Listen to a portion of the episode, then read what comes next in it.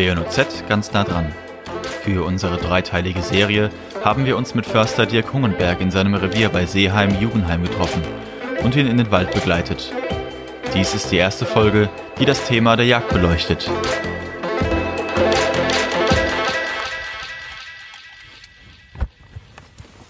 Wir treffen uns um kurz vor sechs auf einem Parkplatz am Waldrand. Zuerst holt der Förster sein Gewehr aus dem Koffer und macht es einsatzbereit. Das Gewehr ist entladen und leer praktisch. Ich schaue jetzt einfach meistens mal durch den Lauf, dass der leer ist, obwohl ich das weiß, dass der leer ist, dass da nicht irgendwas drin ist. Das ist eher so ein mehr ein Tick, aber es schadet nicht, einfach mal reinzuschauen. Praktisch das Magazin steckt man rein. Wie viele Schuss sind da drin? Da sind jetzt vier Schuss drin. Aber geflankt also. Ja. Und ansonsten ist da ein Schalldämpfer vorne dran. Also es ist, also wenn schießen sollte, ist es schon laut, aber du hast kein, kein Piepsen oder sowas danach im Auto kannst. Wenn du ähm, früher im Sport, wenn man beim Start diese Holzlatten zusammengeknallt hat, Ja. so ungefähr, ja, ein bisschen lauter vielleicht. Genau. Und das war es eigentlich schon der ganze Fernglas, so dann ein Fernrohr oben drauf. Ähm, ganze, ganze Spuk. Vom Kaliber ist es äh, 308. So ein relativ schwaches Kaliber.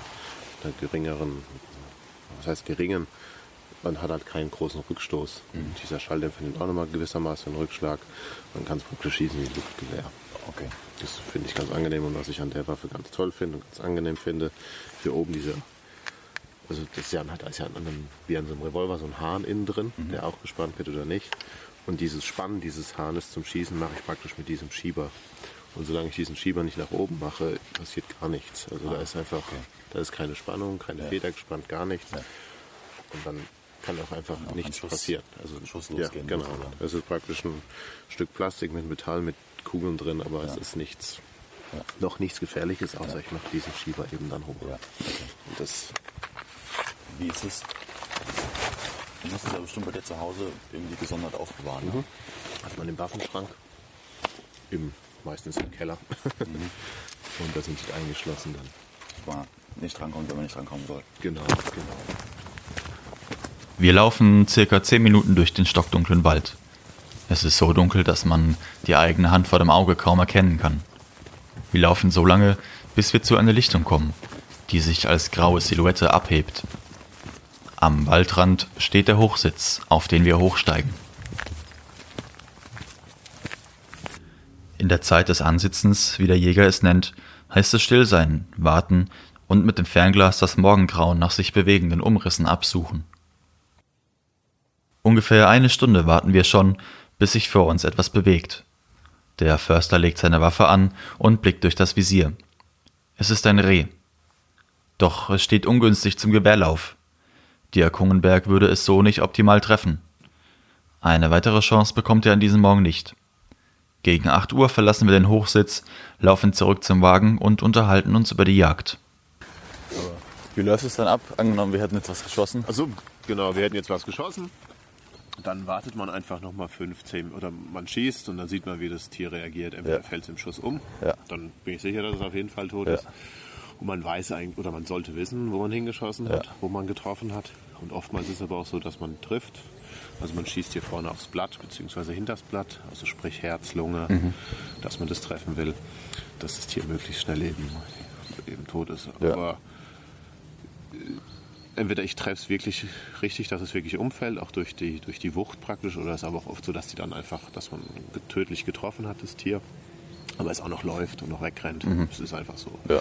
Die rennen dann praktisch einmal ihren Kreislauf leer, bis, bis das Herz fertig ist und das Blut rausgepumpt ist. Ja. dann, genau, dann wartet man einfach noch mal zehn Minuten, dass sich das, die Situation wieder beruhigt, falls es doch nicht ganz tot ist, was auch mal passieren kann, dass man nur die Lunge getroffen hat, dann lebt es halt noch ein bisschen. Und dann legen die Tiere sich aber nieder ins Wundbett zum, zum Sterben, sage ich jetzt einfach mal. Ja. Das ist halt so, wie es ist. Äh, genau. Und wenn man es noch schlechter geschossen hat, aber trotzdem irgendwie tödlich, aber es dauert halt noch, das macht man nicht mit Absicht, aber es muss nur irgendwie ein kleiner Ast im Weg sein. dass die Kugel ein bisschen abprallt. Flugbahn sich ändert. Genau, man trifft irgendwie eine Rippe und die geht weiter hinten rein oder das Tier stand doch nicht ähm, parallel, sondern irgendwie ein bisschen schräger, dass man ja weiter hinten trifft, also in die Weichteile oder in Pansen und so weiter. Dann, dann gehen die halt noch ein ganzes Stück und laufen noch ein ganzes Stück und dann wartet man aber auch erstmal, dass sie sich beruhigen und dass sie dann letztendlich verenden, in der Hoffnung, dass. Ja. Genau, die legen sich dann einfach nieder und Ja. die rennen ein Stück und bleiben dann Ja. da, legen sich dann ins Wundbett. Ähm, ja, und dann hole ich meistens mein Auto, weil mein Zeug drin ist, Wasser, frisches Wasser drin ist. Und dann geht man zu dem Stück hin, Ja. ähm, genau, guckt, also wenn es da liegt, ist es gut. Wenn nicht, schaut man eben den Anschuss an, also sprich dahin, wo man geschossen hat, wenn das Reh noch das Stück Wild noch ein Stück weggelaufen ist. Und dann sieht man im besten Fall Blut, also Schweiß, nennt es der Jäger. Ähm, und Das verfolgt dann ein Hund auch. ja, genau. Und dann je nachdem, was es für Blut ist, von der Farbe her sieht man dann schon ungefähr, wo man getroffen hat. Das ist helles Blut, also so ein frisch ausschauendes Blut. Sauerstoffreich. Genau, das ist dann Herz oder Lunge, dann kann ich davon ausgehen, dass es den nächsten 20, 30, 40 Metern irgendwo liegt und tot ist. Ähm, genau, und dann breche ich es meistens draußen im Wald auf. Also sprich, einmal aufschneiden, die Innereien raus, ausnehmen. Genau, mit Wasser ausspülen. Und dann sollte man gucken, gut, bei den Temperaturen ist es jetzt von der ist nicht so schlimm, das ist ja kühl genug, dass man schnellstmöglichst praktisch in die Wildkammer kommt es dann. Da haben wir hier im Forstamt drei Stück und da kommen die Tiere dann ins Wild, in die Wildkammer, ins Kühlhaus werden die dann gehängt Okay. und dann werden die durchnummeriert. Also wird so ein Wildbegleitschein ausgefüllt. Jedes Tier wird nummeriert oder jedes Stück wird nummeriert, dass man auch nachvollziehen kann. Das geht ja dann in den Verkehr. Wir verkaufen das ja dann offiziell an, an Privatleute oder an Metzgereien. Und man muss eben nachweisen können, woher diese, das Wild dann gekommen ist auch. Dirk Hungenberg ist Revierleiter und hat einen Jagdauftrag. Nur zum Vergnügen macht er das also nicht. Aber was bedeutet ihm das Jagen gehen und wie geht er damit um, Tiere zu töten? praktisch den dicksten Bock legen muss oder auch bei den Rothirschen, so ein kapitaler Hirsch. Ist jetzt nicht meins oder mein Ansinnen bei einer Jagd. Viele brauchen das noch oder finden das halt wichtig, dass man da äh, ja auch eine Trophäe mit schießt. Ich will es jetzt nicht verurteilen oder irgendwo, aber ich brauche es halt nicht. Ich, meine Gründe, warum ich jage, ist zum einen, weil ich Fleisch essen möchte und zum anderen eben dieses Waldthema Ja. dass die Bestände halt angepasst sind, dass der Wald.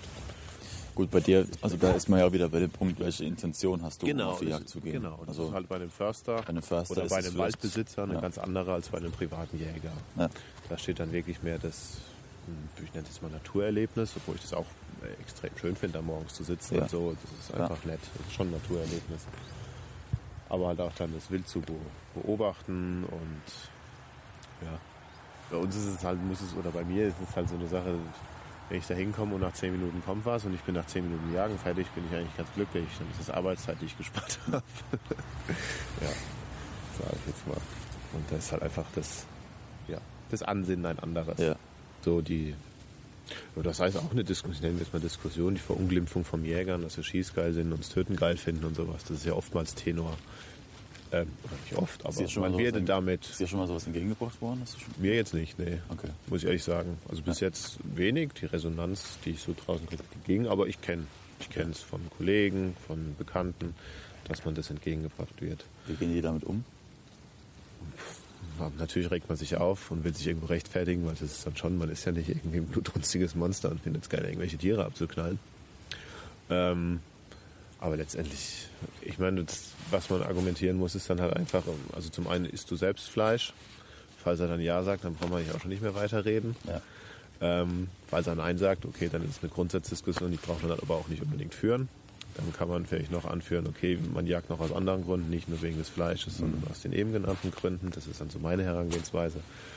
Ähm, und ansonsten halt einfach erklären, hey, den, den Tieren denen geht's hier so gut und selbst wenn ich sie mal schlecht schieße, dann leiden sie vielleicht fünf bis zehn Minuten. Ja. Aber ein Schwein, bis es geschlachtet wird, es wird erstens nur acht, neun Monate alt, aber in den acht, neun Monaten wird es vollgestopft ohne Ende, Ja. bis es fett ist. Ja. Und klar werden die dann sanfter geschlachtet mit Gas und Stromschlägen, aber wenn ich mir es aussuchen könnte, würde ich, glaube ich, ein Leben im Wald und dann mal kurz erschossen zu werden angenehmer finden. Das war der erste Teil unserer Serie mit Förster Dirk Hungenberg. In der nächsten Folge befassen wir uns mit dem Thema Holzanbau in den Wäldern und welche Herausforderungen in der Zukunft auf die Forstwirtschaft warten. Das war WNOZ ganz nah dran.